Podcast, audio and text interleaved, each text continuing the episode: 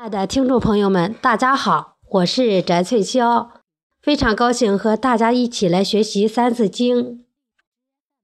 代至隋，易土余，不再传，师统序。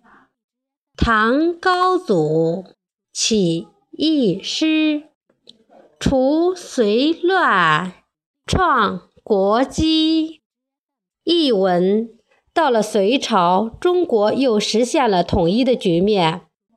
不过，隋朝只传了一代就丧失了政权。唐高祖李渊发起了仁义之师，扫除了隋末的混乱局势，开创了唐朝的基业。下边给大家读一篇故事：李渊建唐。隋朝末年。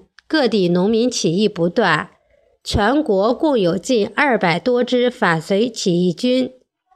李渊看到隋政权在农民起义军的冲击下摇摇欲坠，便寻找机会扩充自己的军事力量，准备起兵反隋。他令长子李建成在河东广结朋友，又令次子李世民在太原招揽豪杰。在很短的时间里，他们就招募了近万人。在各路豪杰的帮助下，李渊的势力越来越大。许多参加过其他反隋起义军的士兵也纷纷转而投奔他的麾下。公元六一七年七月，李渊率兵三万从太原出发，一路攻城略地，向西进发。十月，李渊的二十万大军攻陷了京城长安。